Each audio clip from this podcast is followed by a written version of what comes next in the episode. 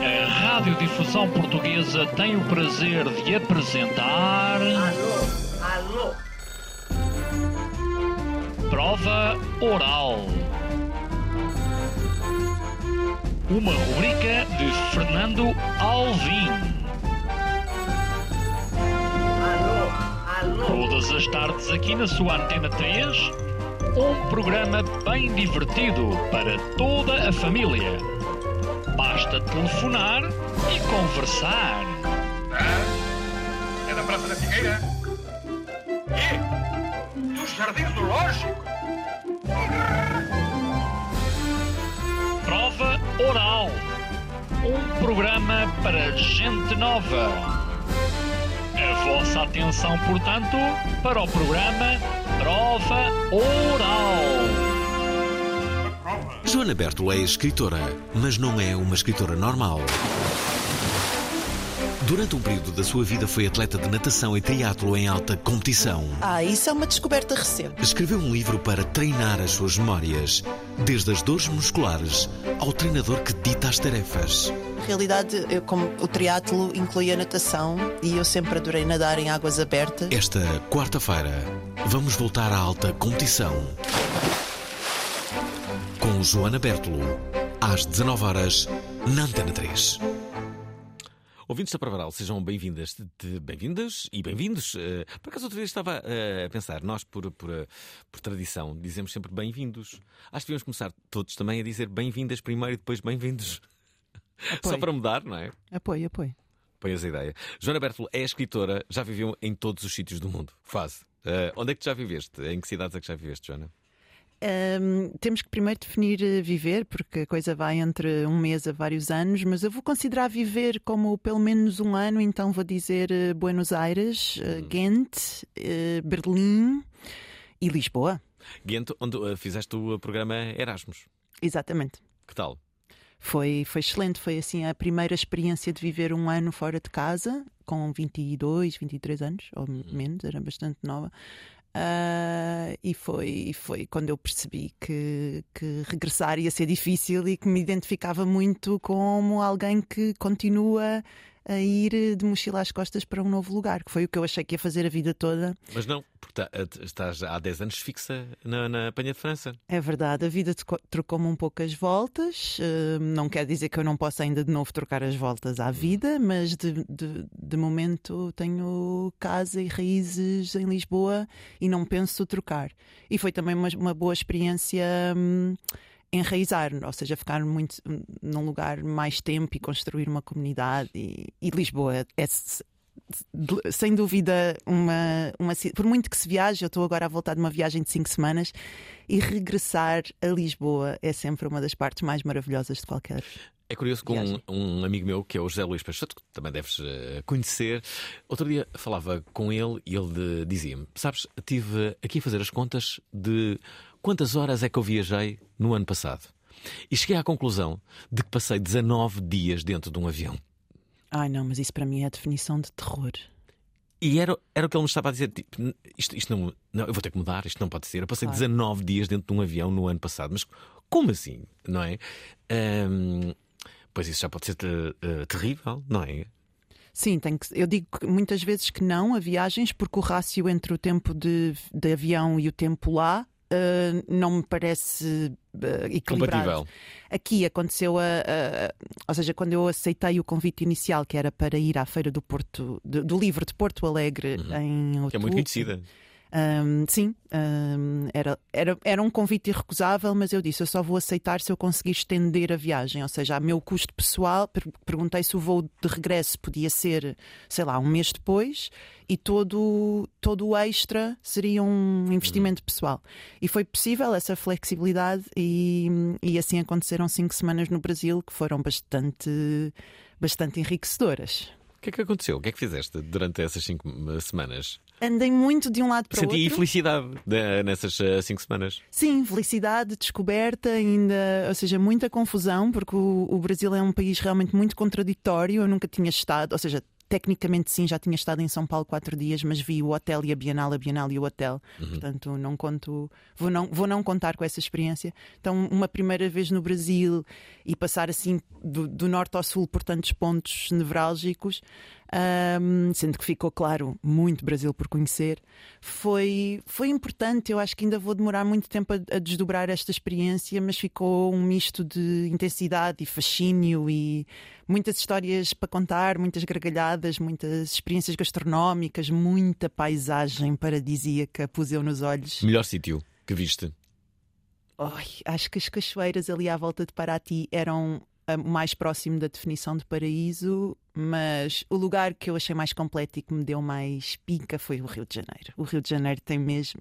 Estava Também à amo. altura de todas as músicas, de todas as baladas, de todos os panegíricos que se faz ao Rio de Janeiro. Eu ia com a minha expectativa muito alta e mesmo assim uma pessoa está ali naquela cidade e pensa: nossa, é mesmo tudo verdade. Diana Duarte, apresentadora honorária deste programa, vive atualmente no Rio de Janeiro e está a adorar. Sim, imagino, imagino. Já agora, deixa-me dizer, ouvintes da Provaral, hum, a nossa convidada é escritora, chama-se Joana Bertolo. Ela vem aqui falar sobre um livro, um livro que se chama O Meu Treinador. A partir deste título não reflete bem o seu interior, porque na verdade não é só, não é só um treinador, são vários treinadores. Tu falas de vários treinadores e no fundo, Joana, porquê é que tiveste necessidade de escrever este livro? Foi necessidade? Foi. Foi o quê?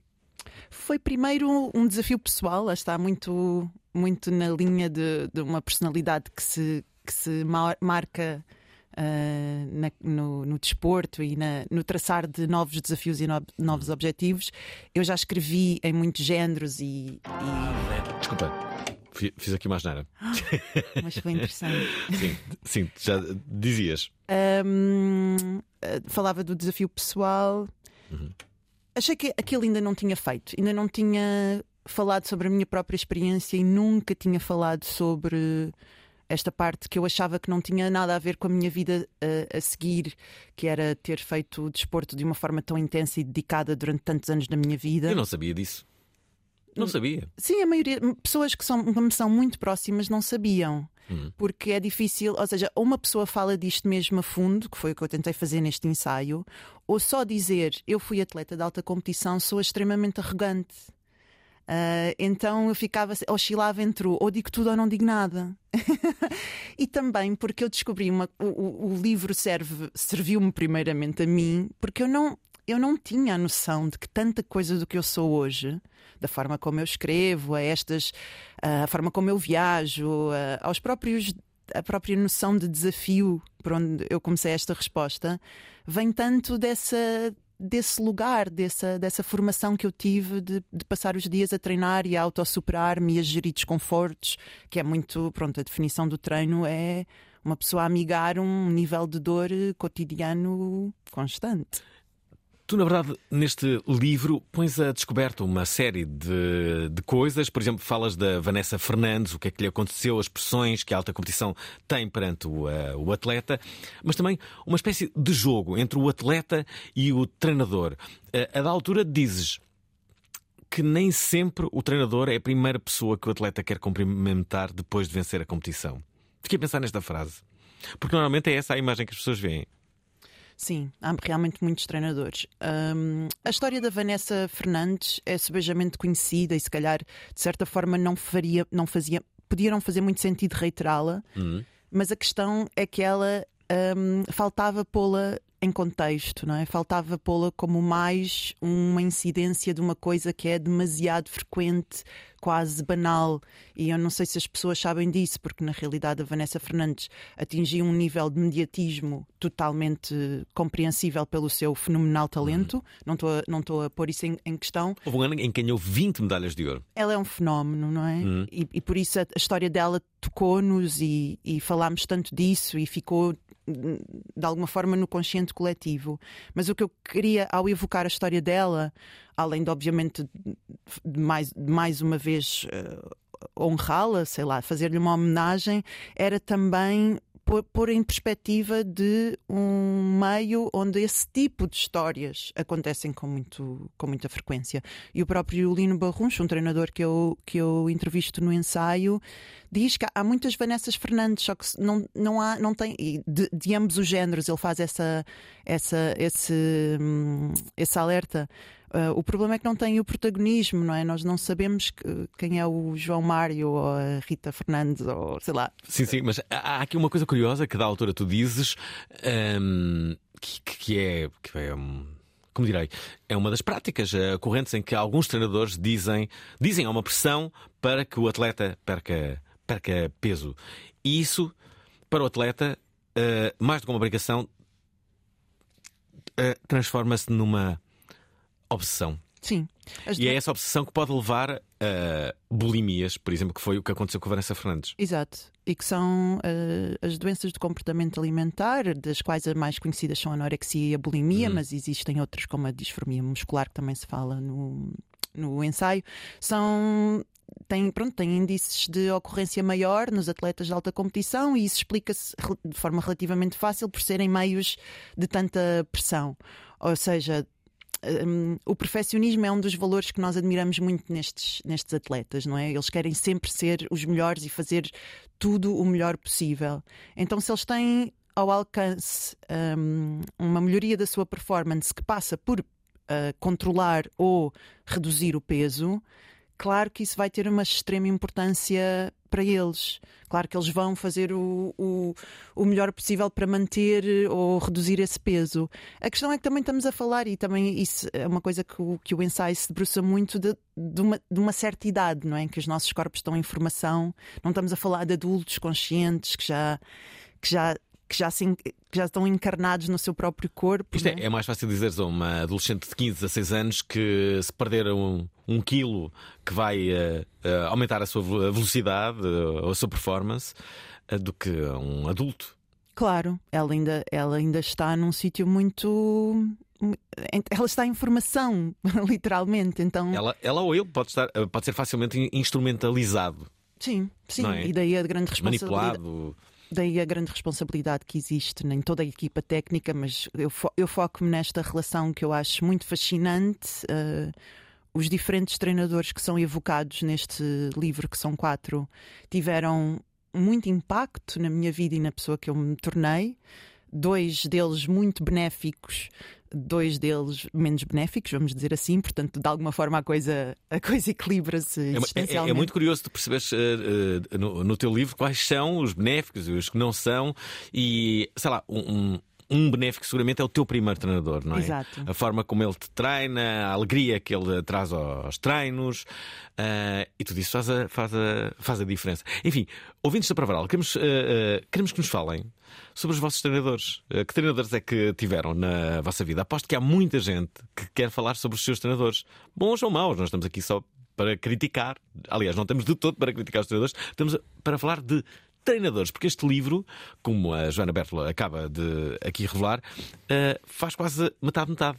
Uh, dois treinadores que foram marcantes no, no, do ponto de vista positivo e outros dois treinadores que foram marcantes do ponto de vista negativo. Ah, a vida é assim.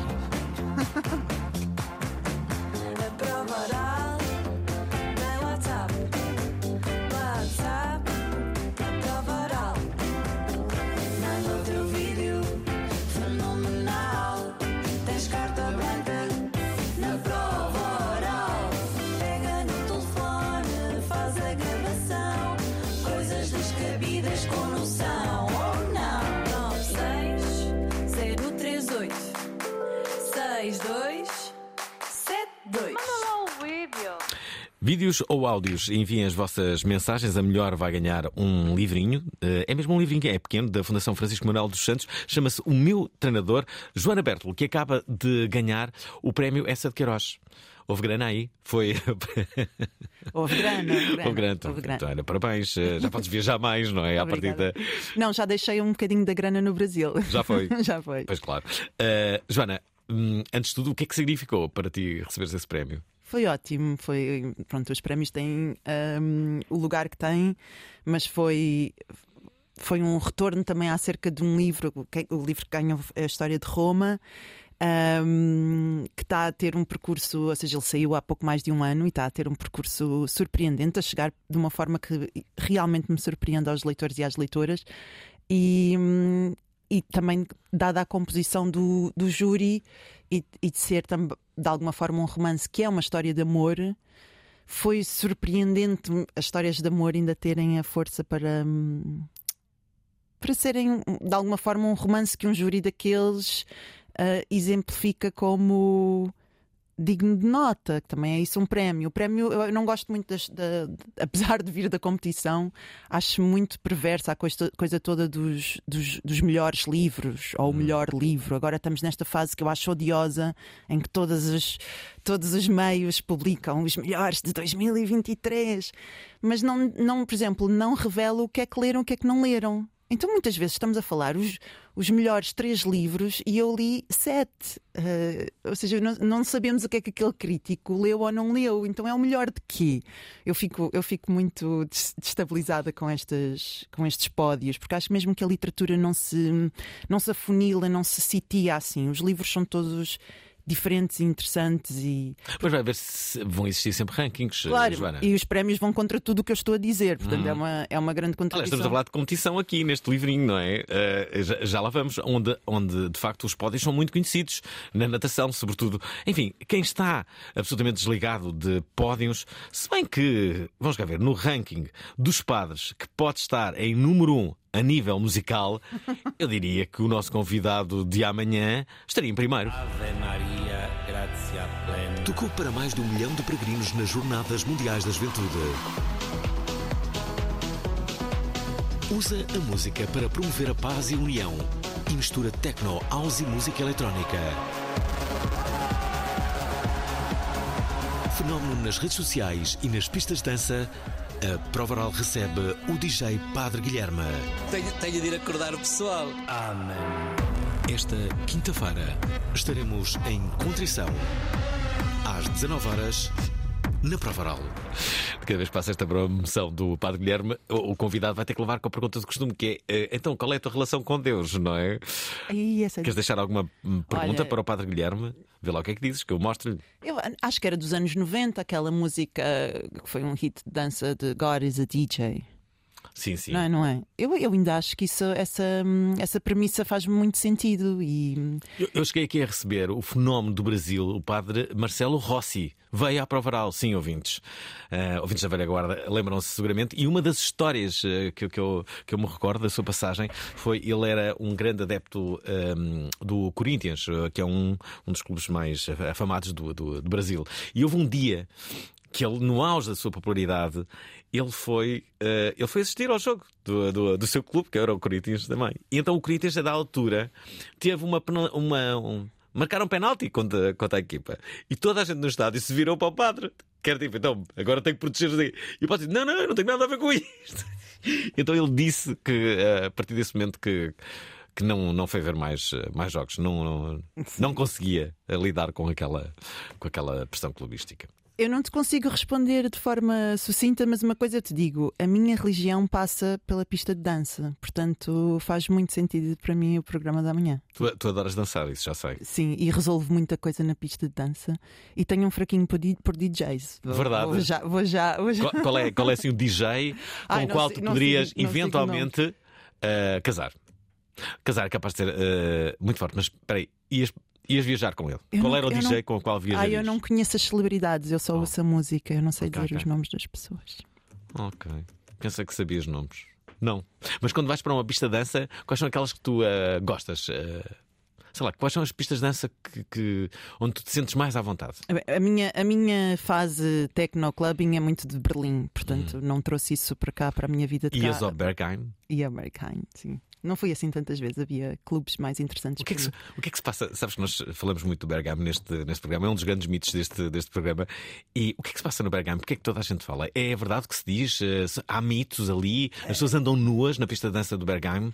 Uh, eu não fui assim tantas vezes, mas de todas as vezes que fui, vi qualquer coisa que nunca mais consegui tirar da cabeça, dos olhos. Portanto, diz-me, por favor. Não, não, não.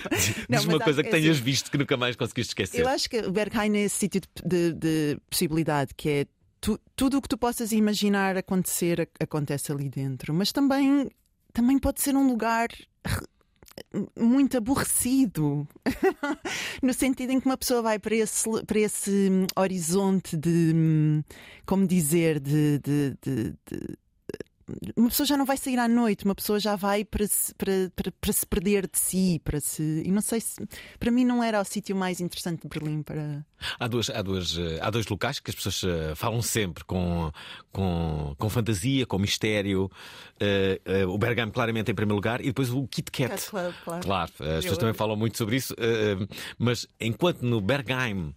Como direi, a, a diferença entre o Kit Kat é, é mais uma coisa de, de, de- de loucura, mistério sexual, não é? Swing.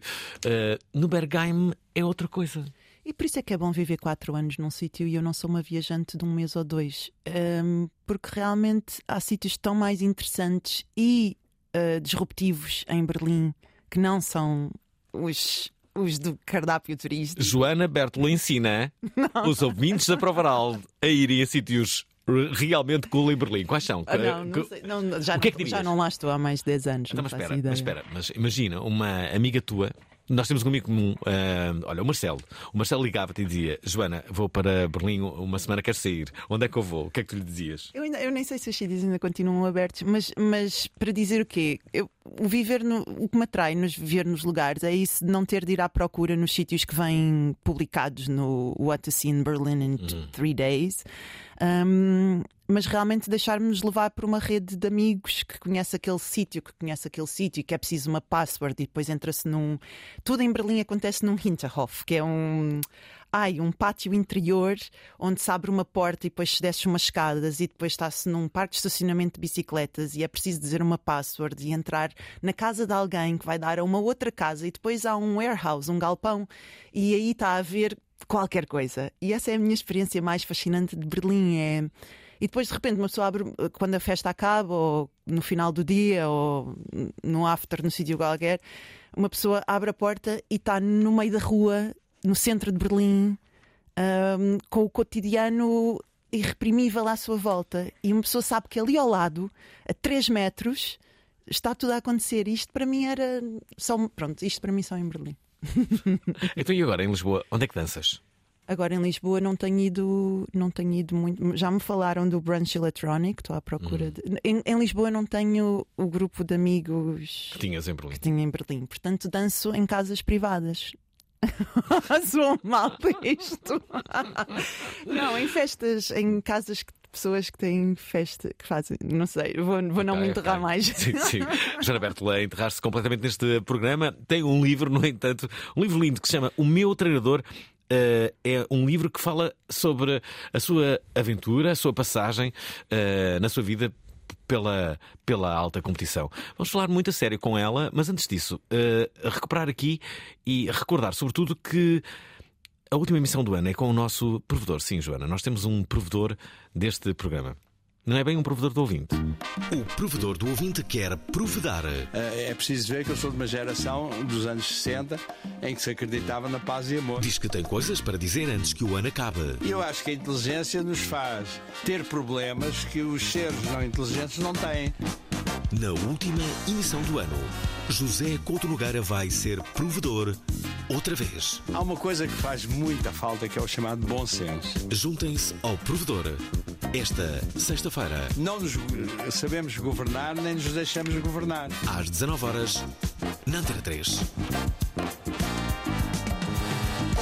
Ouvintes da Provaral saibam que estamos em direto, sim, não tiramos férias durante o Natal, como a grande maioria dos programas de rádio neste, neste país e em todo, em todo o mundo. Nós não o fizemos, porque temos muita consideração pelos nossos ouvintes. Eh, podiam entrar em depressão sem este, sem este programa, pensei logo nisso. As doenças mentais estão aí. Eu disse, então, mas agora vamos ter férias. Então, os ouvintes depois ficam eh, amargurados Estamos com a nossa aqui. ausência. E eh, pior, colocamos emissões gravadas, eles começam a ouvir a concorrência e vão, vão, vão todos para, para a Renascença, por exemplo. Mas tu no teaser usaste um áudio meu. Eu demorei um bocadinho.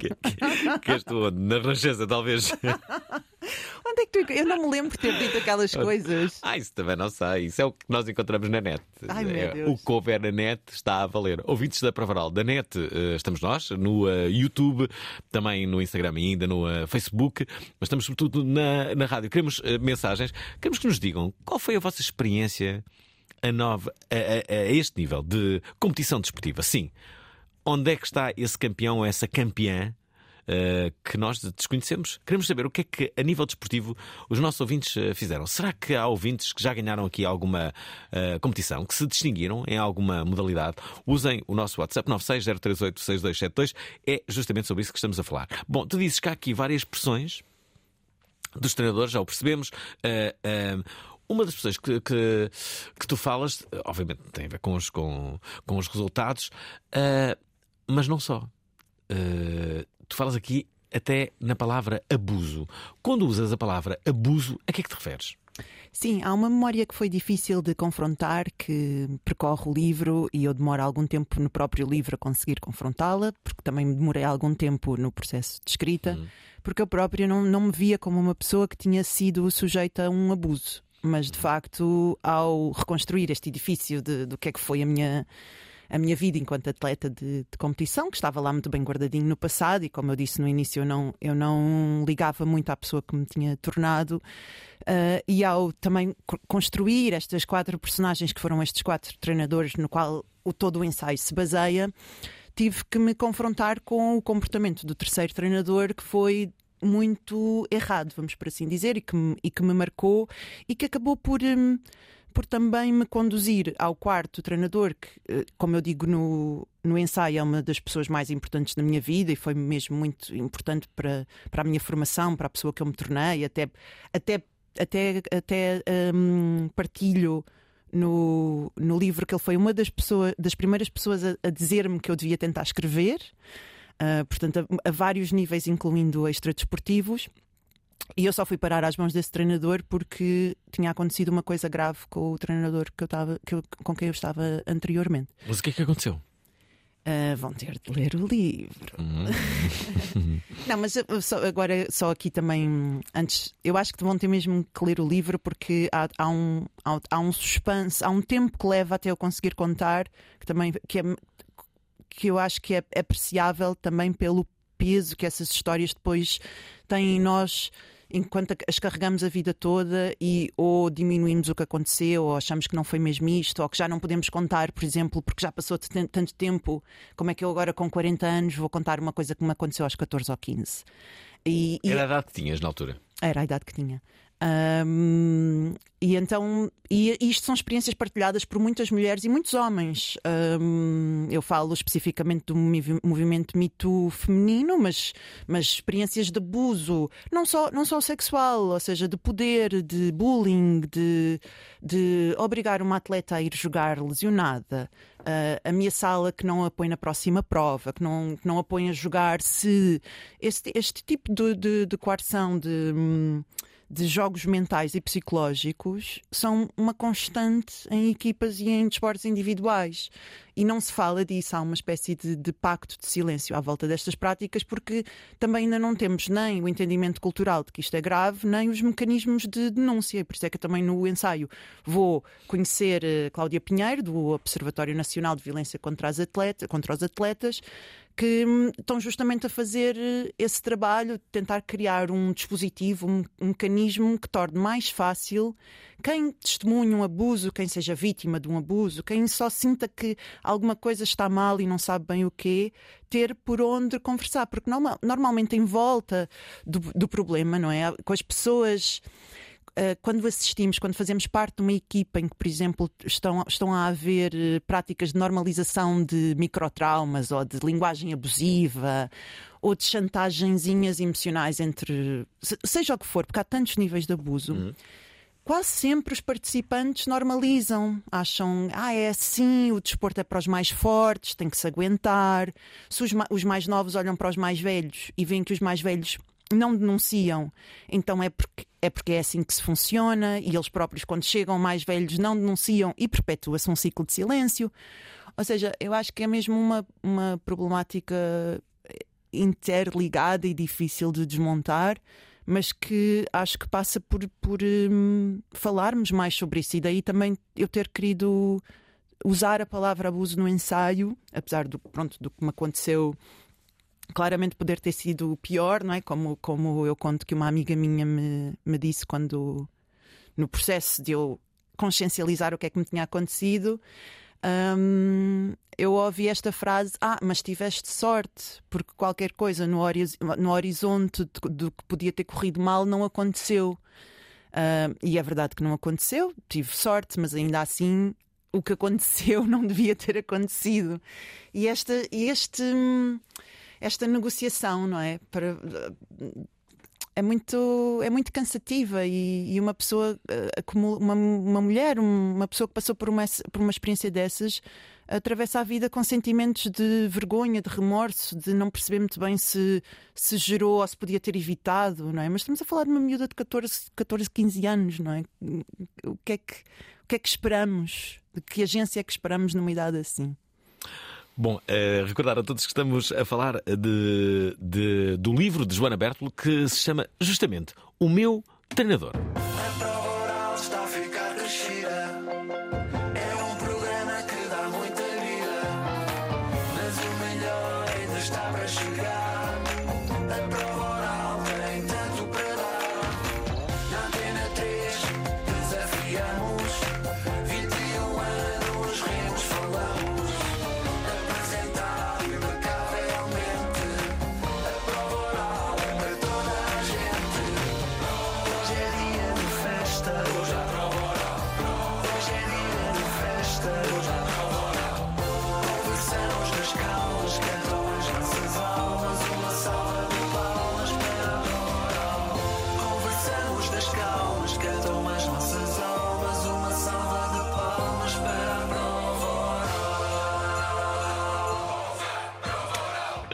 Estamos de volta com a Joana Bertolo, que está aqui a falar deste seu livro, mas não só. Joana Bertolo faz muitas coisas, escreve muito. É curioso que uh, li algumas entrevistas tuas e, da altura, tu fazes. Hum, tu dizes sempre, ah, eu era a pior a fazer isto. Era, era a pior, era a última, na, na natação, era a última que se atirava. Depois as fotografias demonstram quando as outras já estão a mergulhar e eu ainda estou ali.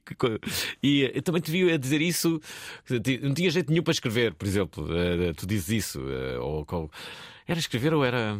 Acho que era escrever. Era, eu não tu... tenho jeito nenhum para muitas coisas. Não, mas tu, tu, tu fazes assim um ar aqui. E, e, e, na verdade, depois Tu dizes também a da altura que a natação, que não era um desporto uh, propriamente uh, bom para ti se, se, em, em, curtas distâncias, que tu és uma, uma atleta de, de meio fundo. Uh, é esse o teu segredo. É a tua resiliência. É, é tu saberes que tu não, é, tu não és um talento imediato, mas és um talento a longo prazo. Sim, estás a falar de imensas experiências que, que, pertencem de facto a estas memórias que eu partilho neste livro, como ser a última a sair do bloco quando soava o, o, uhum. o, o sinal da partida, e há fotografias, portanto, eu não estou, eu não estou a ser. Uh, não estás a dramatizar. Não estou a dramatizar. Eu realmente demoro muito tempo a reagir e lembro também no basquete, porque punham-me sempre a saltar no início. Uh, como é que se chama? A bola ao ar? Bola ar. Uhum. Punham-me sempre a mim a bola ao ar porque eu era a maior, só que eu depois não tinha reação, eu não saltava. Então as pequeninas ao meu lado iam lá e tiravam uma bola. Isto foi a história da minha vida, eu não estou só mesmo a partilhar. Porquê que tu não saltavas? Porque demoro muito tempo a reagir, eu sou muito lenta. E depois não queres que estrelas não gritem contigo, não é? Então como é que não saltas? Não é? Mas, ao mesmo tempo, e essas são as transferências que eu acho que, que levamos para a vida, e daí o desporto, não só de competição, mas o desporto na nossa vida ser tão importante, que é eu aprendi um, a fortalecer as minhas características, ou seja, eu era lenta e era. Um, Uh, tinha endurance, ou seja, eu era, eu, eu era hum, naturalmente propensa aos desportos de fundo, às grandes distâncias, a ficar. porque eu entro facilmente numa espécie de transe mental. Um, então consigo pôr-me a correr e só parar quando me mandarem parar. Conseguia, pelo menos nestas idades. Ou seja... o, que, o, o que convenhamos é, pode ser bastante útil, por exemplo, no triatlo. Exato, ou seja, eu tinha há uma, acho que há uma, há uma frase, eu não sei reconstituí-la exatamente, não tenho o livro de memória, hum. mas eu, eu tornei-me uma nadadora mediana, que era o que eu era, nunca fui uma, uma nadadora de, de, de, elite ou de topo, ah, tornei-me numa triatleta promissora e, e entusiasmante simplesmente trocando de pista. Isto aconteceu literalmente no lugar, na, na Trocando pista, de pista como? na pista de 50 metros onde eu nadava, os nadadores de alta competição treinavam na pista 4, vamos imaginar, e os triatletas treinavam na pista 5. E é neste momento, uh, neste momento dramático do, do ensaio em que eu vos conto como é que eu fui mais ou menos expulsa da equipa de, de natação, o treinador de triatlo foi-me logo buscar. Ou seja, eu na pista 4 era mais uma, era medíocre, e eu na pista 5 era incrível, uma grande promessa, tudo era futuro. E eu tudo eu era a mesma pessoa, eu só troquei de contexto. E perceber isto tão nova que é mesmo muito importante os critérios e a moldura pelo qual te deixas avaliar. Mudou a minha vida. Não é que eu na altura tinha percebido isso, mas é- foi muito, foi muito forte para mim ah, trocar de pista. Ou seja, uma pessoa mergulha e sai do outro lado de uma linha. Então, mas espera, será esse o segredo da vida? Percebermos que a da altura o melhor é mudarmos de pista? Eu, é um dos, eu acho que sim. Se uma pessoa se- não está num sítio onde se sente valorizada, onde as suas características naturais a enaltecem, se calhar a pessoa está no sítio errado. Se calhar há que trocar de pista. Eu lembro-me eh, eh, que, também eu joguei hockey a patins durante, durante muito tempo. Tinha um treinador que não me valorizava. Isto é, pode ser no hockey, pode ser no desporto, como em tudo na vida. E eu mudei de desporto. E comecei a jogar futebol, 5. E, e aí E já. era, e era bem mais eh, realizado. Eu não sei, mas ele nunca potenciou o meu talento. Não era muito, diga-se, mas, eh, mas ele nunca potenciou, ele não, não- ele não, não, não estimulou minimamente. Exato, imagina. E eu odeio profundamente. Eu, eu vejo que há aí, há aí qualquer coisa a resolver com essas. Eu estou a sentir. Conta-nos, Alvin. Não, não, não, já contei, já contei, já contei. Sim, a, a tua história é muito impressionante e como eu te disse quando me Sim, contaste. este- sim, o meu treinador não. não Punha-me sempre a jogar no, no último minuto dos jogos, que foi traumatizante. Eu era um miúdo, tinha 12, 13 anos e, eh, e mudei de modalidade por causa dele. Eu podia ter sido uma promessa incrível do hockey patins. Mas imagina que tu ficavas no, no hockey em, em patins e in- interiorizavas essa falha. O problema eras tu. Vá lá que tu eras um miúdo com recursos o suficiente para perceber que o, que o teu treinador era um asno. Desculpa lá se, se a pessoa nos Mas podia ser uma opção do treinador. Podia ser uma, uma estratégia psicológica. Não, não, repara, para mim é fácil, porque se nós virmos só do, do nosso ponto de vista, tipo, o treinador é um asno, mas eu, podia ser uma opção válida dele, tipo, é este, este miúdo é desprovido de talento. Aquilo que eu não, não, não O que é concordei. que justifica pôr um miúdo a jogar nos últimos segundos de um jogo só para ele ouvir o apito final? Pois não sei.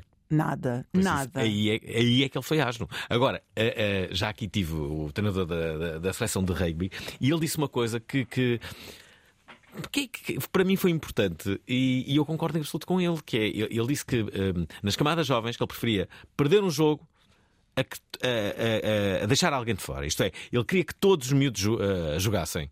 E ehm, eu concordo com isso. Isso é muito interessante e esse é o debate que eu acho que podíamos ter enquanto sociedade, não é? Que é o, o- o- a pirâmide. Porque para haver estes super-heróis que tanto admiramos no topo, existem centenas, milhares de, de miúdos hum, na Só- base da pirâmide, na só, formação. Só havia uma forma, só havia uma forma disto, de- disto acontecer. Era eh, existirem regras que faziam parte do jogo, que é, atenção, que todos os jogadores têm que jogar e eh, imagina, o jogo tem 40 minutos, cada jogador tinha que jogar 10 minutos. Tinham que jogar todos. E então os treinadores tinham que gerir aquilo. Sabiam que todos os jogadores tinham que jogar e tinham que gerir ali os minutos. Sim. É claro que isto era complexo, mas, eh, mas sim, era a única forma. E assim os, os treinadores nem sequer tinham a hipótese de não colocar os jogadores. Sim, mas isso é um todos. debate que tu abres, ou seja, isso faz todo o sentido Nas camadas nas de camadas de, jovens, formação, claro. de, de- de- ou seja, pelo bem do desporto, mas o a coisa só se complica mais se vamos subindo um pouco a imagem da pirâmide e quando precisas realmente hum, começar a pensar a nível de performance, não é? Não só do, da equipa, mas de, de- de- de levar mais longe certos atletas que claramente demonstram um talento Claro. superior. Então, esses, esses tens que dar um voto de confiança maior e puxar mais por eles. E isto, pronto, por isso é que eu acho que este- estas coisas não são de todo taxativas e devem ser conversadas dentro das equipas, com os pais, com os miúdos, uh, nós como sociedade, porque depois estar a, a diabolizar ou a figura do treinador ou o desporto em geral, como, como se o desporto uhum. fizesse mal. O, o, o, desporto, a coisa dá a volta, não é? Uh, é já muito, muito, muito no topo da, da, pirâmide, onde realmente eu acho que o desporto de alta competição não tem nada de saudável. Deixa-me dizer que temos aqui uma mensagem, mulheres deste programa, queremos mensagens de desportistas do sexo feminino, queremos Sim, uh, saber que, que desportos é que venceram e que se tornaram atletas. Uh, pouco compreendidas ou muito compreendidas. Uh, Pedro Nuno, que... será o Pedro Nuno Santos? Vamos ver. Será que está a ouvir esta emissão? Será? Olá Alvinho, olá auditório, é. olá convidada. Pratiquei imensos, nunca fui atleta de alta competição. Comecei com patinagem, depois natação, depois karaté, depois kickbox. Bah. Fiz uma série de coisas. Há vários treinadores que me marcaram. Um deles uh, era o Saladino, de natação. Se alguém se lembrar dele, de, de Viana do Castelo, que diga o que é feito dele, que ele era espetacular. Uh, o outro foi o Domingos Silva, um, um mestre de, de Karaté, do Karaté do Shotokai. O espírito que era transmitido por ele era espetacular. Isto leva-me a uma pergunta à convidada, que é, em relação ao que ela estava a dizer, uh, quando é que um, uma espécie de uma ameaça do uh, se não fizeres isto, não jogas, se não fizeres aquilo, não competes, uh, é um abuso e não é um treino uh, mental, uma espécie de vamos lá ver se te superas.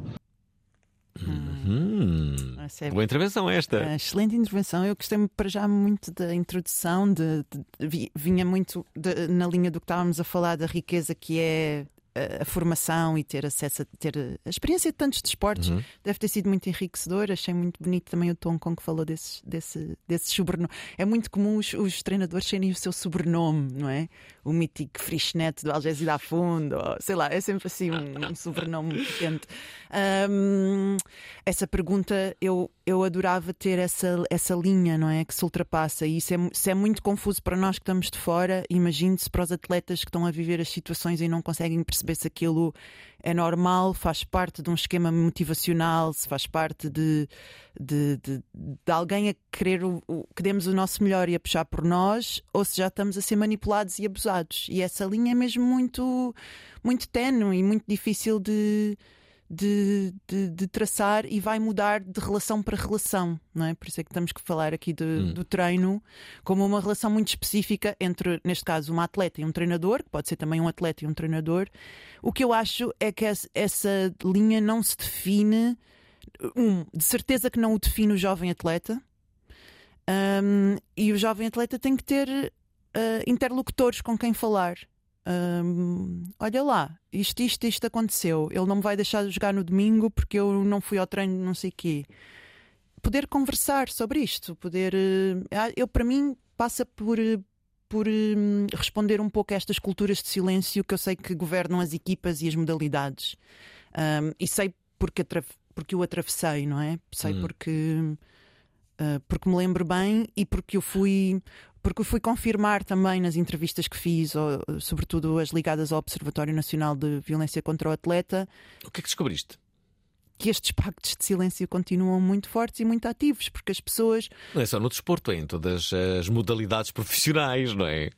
Sim. tu não podes ir contra o teu treinador, porque senão. Uh, porque se vais, vais ser saneado à partida. Sim, mas que adultos é que estamos a formar-se nestas idades já, já os ensinamos a funcionar assim. Quer dizer que, que, O mundo não é justo. O mundo não é justo. Agora devia entrar uma música a dizer: O mundo não é justo. O mundo não é justo. Espera. Não, o... eu sou do time. Vamos torná-lo mais justo. Vamos, vamos tornar o mundo mais justo. mais justo. Vamos. E este programa contribui muito para isso. Ora, uh, deixem-me só dizer que estamos a 10 minutos do final. A nossa uh, convidada é a Joana Bertolo. Tem este livrinho que vamos oferecer à melhor intervenção de hoje. Chama-se O Meu Treinador. Uh, Ainda só tivemos homens, o que é que se passa? Mulheres deste programa, uh, a vossa voz, a vossa voz é importante. Hugo não é uma mulher, é um homem e quer deixar aqui a opinião. Olá para o Voral, já fui competidor, continuo a ser atleta, mas num, num ritmo diferente e gostaria de partilhar que o papel do treinador, pelo menos na, na área uh, das artes marciais, que é que eu tenho mais experiência, tem evoluído do dia para. está muito diferente, está, está mesmo completamente mudada. Havia, e acho que ainda há em alguns lugares, aquela mentalidade do treinador que sabe tudo, dá as instruções e depois quem apanha, apanha, quem não apanhou uh, é porque não tem capacidade e é um bocado deixado de lado, não há um investimento nesse atleta e acho que isso está a mudar. Os treinadores já perceberam que o método antigo não funciona, a pedagogia, a pedagogia tem que estar presente e já há um interesse na metodologia, numa forma de ensinar todos e não há uma chave para todos. Ou seja, uh, não é só ditar a matéria e esperar que uh, alguém apanhe da melhor forma. Já agora deixem-me aqui colocar uma outra mensagem. Esta é do uh, Pedro que nos fala sobre doping. Olá, Albin. Olá, uh, olá convidada. Eu fiz vários esportes durante a juventude e acabei no ciclismo, onde fiz a parte júnior, depois sub-23 com os elites. Bah, e ao longo do ciclismo dediquei-me durante cerca de 5 anos a 100%. E hum, Pá, e, vi equipas, principalmente em Portugal e fora de Portugal, vários escândalos de doping e percebi que eu e vários colegas corríamos contra a maré. Porque havia este, este, esta, esta nuance de, de, pessoal, muita, muita gente, fazer batota. Um, e, pá, e pronto, foi uma coisa que acabou por ter grande impacto e acabei por abandonar a modalidade. Ora está, abandonou, abandonou aqui a modalidade. Queres, queres comentar alguma das mensagens? Uh, o, top, o, doping é um tema de qual não abordo neste ensaio, é bastante completo. Hum. Eu acho que não há muita coisa que eu não abordo. O doping eu não abordo porque ele não passou pela minha experiência pessoal. Eu não tive contacto com esse universo uh, só, como, só como público, não é? como pessoa que segue o mundo desportivo e que realmente. Uh, o ciclismo é uma dessas modalidades a qual associamos à prática concebida e generalizada de, de, doping e depois aquilo parece mais uma competição entre quem esconde melhor. Então, mas espera aí, é mas o que é que leva um atleta a recorrer ao doping sabendo que Uh, que há um controle. Isso eu, não, mas isso eu percebo bem. Quando se está ali. Percebes? Não, eu percebo muito bem a então psicologia do. Qual é a psicologia do doping? Porque, porque isso está. Isso está, está... Ou seja, não percebo bem a psicologia do doping no sentido que vou aqui, vou aqui revelar tudo, mas uh, remetendo a estes anos da minha, da minha vida e o papel essencial, central, ou seja, o desporto era tudo. Uh, ter uma boa performance naquela prova era mais importante que qualquer outra coisa. Aquilo era é 24 horas sobre 24 horas da vida de um atleta para um objetivo. E, de, e é muito tentador um, ehm, ter um qualquer, qualquer tipo de ajuda, qualquer tipo de de, de, de eu, eu acho que tenta, eu percebo perfeitamente a tentação e depois depende um bocadinho dessas culturas lá está. Se nós sabemos que muita gente à nossa volta está a fazer e não é apanhada, já temos um racional para ah, isto todos fazem, porque é que eu não vou fazer? Não é? Um pouco no sentido do. Eu, eu percebo porque é que o fenómeno é tão disseminado. Um, porque voltamos de novo à cultura de uma pressão extrema, de, de, de exigência de resultados dos atletas uh, sempre, não podem ter um bom momento, não podem ter um mau momento. Essa é a lógica das pessoas que bebem e depois conduzem. Então, explica-me. Então, as pessoas sabem que há, que há operações stop, mas também sabem que há muitas pessoas que conduzem com, com álcool e que não são apanhadas, logo arriscam. É por causa disso. Bem, nesse, Se as pessoas soubessem nesse aspecto, sim, saíssem a... e que ia haver uma operação stop que as parasse, se tivessem a certeza absoluta que isso iria acontecer, ninguém ia beber. O problema é que as pessoas sabem que muitas. Mas é que tu estás a pôr a ênfase na, no, no ser apanhado, quando a ênfase está na performance. O ser apanhado é quase. Hum, Mas ser apanhado é o fim da linha. Tipo, a carreira acaba. Ou não? Não, quer dizer, Não? Temos Olha o visto... Armstrong, nunca mais ninguém falou dele. Sim, mas temos visto. Só falam no outro, da Lua. Havia o da Lua e o ciclista, agora só existe o da Lua, não é? Não, não é verdade, não é verdade. Ele continua a ser. eh, acho- Continua? Não. Não, mas achas que ele perdeu, ou seja, ele deixou de ser quem era porque, porque soubemos do que soubemos? Sim. Acho que sim. Acho que, acho que depois da, da, da, da confissão dele, que as pessoas ficaram chocadas, mas depois acharam todas muito bonito. Olha, foi bonito. Pronto, então acho que estas Mas a partir daí pessoas- vamos apagá-lo. A Pronto, essas acabou. pessoas eu peço, vão, vão ler o meu ensaio. porque, porque eu acho que é isso, é, é não entender a complexidade psicológica destes lugares em que tudo o que importa é aquele. Uma pessoa perde a noção, é, é um vício, é uma doença, é um estado alterado de consciência. Já deixou de ser aquele fenómeno que também falámos aqui, formativo e incrível, a qual eu faço este panegírico, que foram anos super maravilhosos da minha vida em que eu tudo- quase tudo do- de bom que há na minha personalidade eu, eu posso um bocadinho explicar pelo, por ter sido desportista. Sim. e no entanto o lado negro é muito negro Já agora deixa-me só dizer que estamos a 5 minutos do final. Estamos, a menos a 4 minutos do, eh, do final desta, desta emissão. De, de, de, ainda, queria, queria fazer mais duas ou três perguntas, mas ainda assim, com o teu eh, livro, eh, comecei a, a- ler, a ver as atletas que te referias. Depois tu, tu, tu, eh, referes aqui uma atleta célebre que eu nunca tinha ouvido falar. Desculpa, que é esta Nicola Spirik. Deve ser assim. tipo, Pá, dentro do triatlo sim ela É. é- Ah, ok. é- Eu não percebo nada de triatlo. Pronto quem é que tu Zero. conheces além da Vanessa Fernandes no triatlo Zero. então não irias conhecer a Nicola Spirig está tudo bem é coerente Está tudo bem, não é? Ok. Falas da Nicola Spirik e da altura falas de uma atleta. hum, aliás, tu falas de uma treinadora que é Cláudia Pusa. Será que é isso que é? Será? Cláudia Pusa ou uh, é um treinador creio treinador? Será? Cláudio Pusa Ah, Clá- Cláudio Pusa. Ok, fui eu que já não é o que dá os, os chafanões à, à, Exatamente, que dá. à judoca Exato, dá dois chafra... Na verdade, dois estalos à judoca antes de, de, de, de- competir. Lá está. É abuso ou não é abuso? Lá está. É muito Eu fiquei a difícil. pensar nisso. É muito difícil. Também eu. e espero que toda a gente É abuso ou não? Dois estalos ali que é. Ah, vamos embora, vamos a isso. Eu não sei porque eu entendo, eu entendo Olha no boxe, eles fazem também eles. isso, tipo, Pois, ah, não é? eles- eles Rocky, era isso? porque há uma, há uma resposta agressiva do corpo a sermos agredidos. E é isso que a judoca alemã quer. A judoca alemã quer ser eh, acicatada e pede ao treinador que a ajude nisso porque não sabe bater-se a si próprio. No fundo, deve ser qualquer coisa por aqui. Eu não sei. Eu não- ou seja, eu só vi o que toda a gente viu, que foram as imagens dela antes de entrar no tatami, em que o treinador lhe dá dois chafanões e dois estalos. E ela respira fundo e entra. Eu tenho a certeza que aquilo foi acordado entre eles. Uhum. Mas que é difícil de ver, é. Então, ok. Mas quando a, co- a coisa é acordada, ainda assim pode ser um abuso? Pergunta difícil. Muito difícil. Vamos, vamos, vamos ver o que é que os espectadores têm para dizer. Os ouvintes, neste caso. eh, vamos, fazer aqui, vamos fazer aqui uma, uma, uma pequena sondagem entre uh, os ouvintes. Olha, não temos mais tempo, eh, estamos a acabar. O que é que tu queres fazer ainda? Há uma pergunta que eu faço sempre neste programa. Quero fazer a ti, que já não faço há algum tempo. O que é que a vida te ensinou? Oh meu Deus, tanta coisa boa. Que perder pode ser um grande ganho. ah, que podemos sempre passar para a pista do lado e continuar. Hum, acho que mais. Não, não, É, eu estou satisfeito. Agora, a, a- a minha pergunta passa por eh, eh, perguntar-te o que, é que, o que é que queres ainda fazer 2024. Vais escrever mais? Vais viajar mais? És daquelas Certamente. pessoas que fazes, eh, faz, faz aquelas eh, resoluções de, de- de- fim de ano?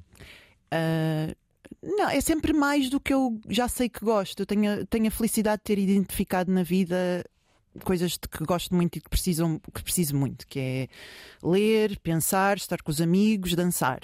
E, e sou pacata dentro deste, deste abanico de opções e sempre o que eu quero é poder fazer, ter as condições de tempo, materiais e anímicas para fazer mais do que eu sei que gosto tanto de fazer. Portanto, falta-me continuar É a... engraçado que dançar está sempre presente na tua vida. Está sempre presente na minha vida. Na última, sim.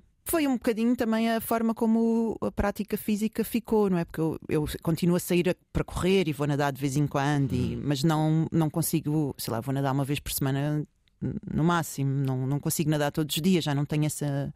Já não tenho. E a dança, a dança desafiou-me fisicamente, mas abriu-me todo um outro manancial de hipóteses que tem a ver com a, com a prática coreográfica, expressiva, com o, uh, uh, conhecer um, um género de música novo, que no meu caso é o flamenco, uh, ir à Espanha quantas vezes for preciso. Ah, é? Vais, vais à Espanha dançar Flamengo? Desde a pandemia, não, que não. que Antigamente Mas ia. como é que descobriste isso? Em Buenos Aires. Sim, foi. Só juntar um mais um, não é? Não, mas Buenos Aires, por acaso, teria sido tango, mas por Sim, acaso. sim, mas eh, pois. Sim. Mas olha que eu fui lá, vês como. Por isso é que viajar é sempre. Uma pessoa vai e volta sempre com pessoas novas que pode ser. Ainda não percebi que pessoa trouxe do Brasil. Hum. Hum. Diz-me lá uma coisa: o que é que te perguntarias ao Padre Guilherme? Ah, amanhã. Hum... Tens alguma curiosidade? Sim, eu, eu, eu, tenho muitas perguntas para fazer a DJs, porque eu acho, eu acho um ofício muito, muito DJ e padre. Eu por acaso tenho mais curiosidade. Ok, claro, vamos ter que falar das duas coisas. Eu gostava, mas ele nunca vai dizer. Eu queria perceber, eu queria um bocadinho que ele explicasse. Eu não sei bem fazer esta pergunta de uma forma muito curta, mas sem dúvida que o DJ não, não religioso, o DJ musical, trabalha com a energia de um grupo. Não é? Nós percebemos quando a sala está a morrer, ele percebe quando, ou ele ou ela, quando a sala está a morrer, quando precisa trocar de som, é, ou seja, e a, a música é o seu instrumento para levantar não é, a moral daquela, daquelas pessoas. Um, como é que Deus entra nesta equação? Eu quero perceber ou seja, se muda. Porque o que já, para mim, o que já faz um DJ não religioso já é tão xamânico, já é tão uh, espiritual de alguma forma, não é? Porque estás ali a mexer com a energia de um grupo de pessoas. E quando tu adicionas isso. Um DJ pode salvar a noite. Ah, sim, muitas noites. Last night the DJ said my life, não é? Uh, sim, mas também pode estragá-la, pode fazer as duas coisas. Sim, é verdade. Mas... É uma grande pressão. Sim. Uh, a pergunta que eu gostava de fazer ao, ao, ao, ao, ao padre DJ Guilherme era, mas ele não me vai responder nunca, não é? Qual foi, na, na, nas confissões, o pecado maior que, que, que se confessaram?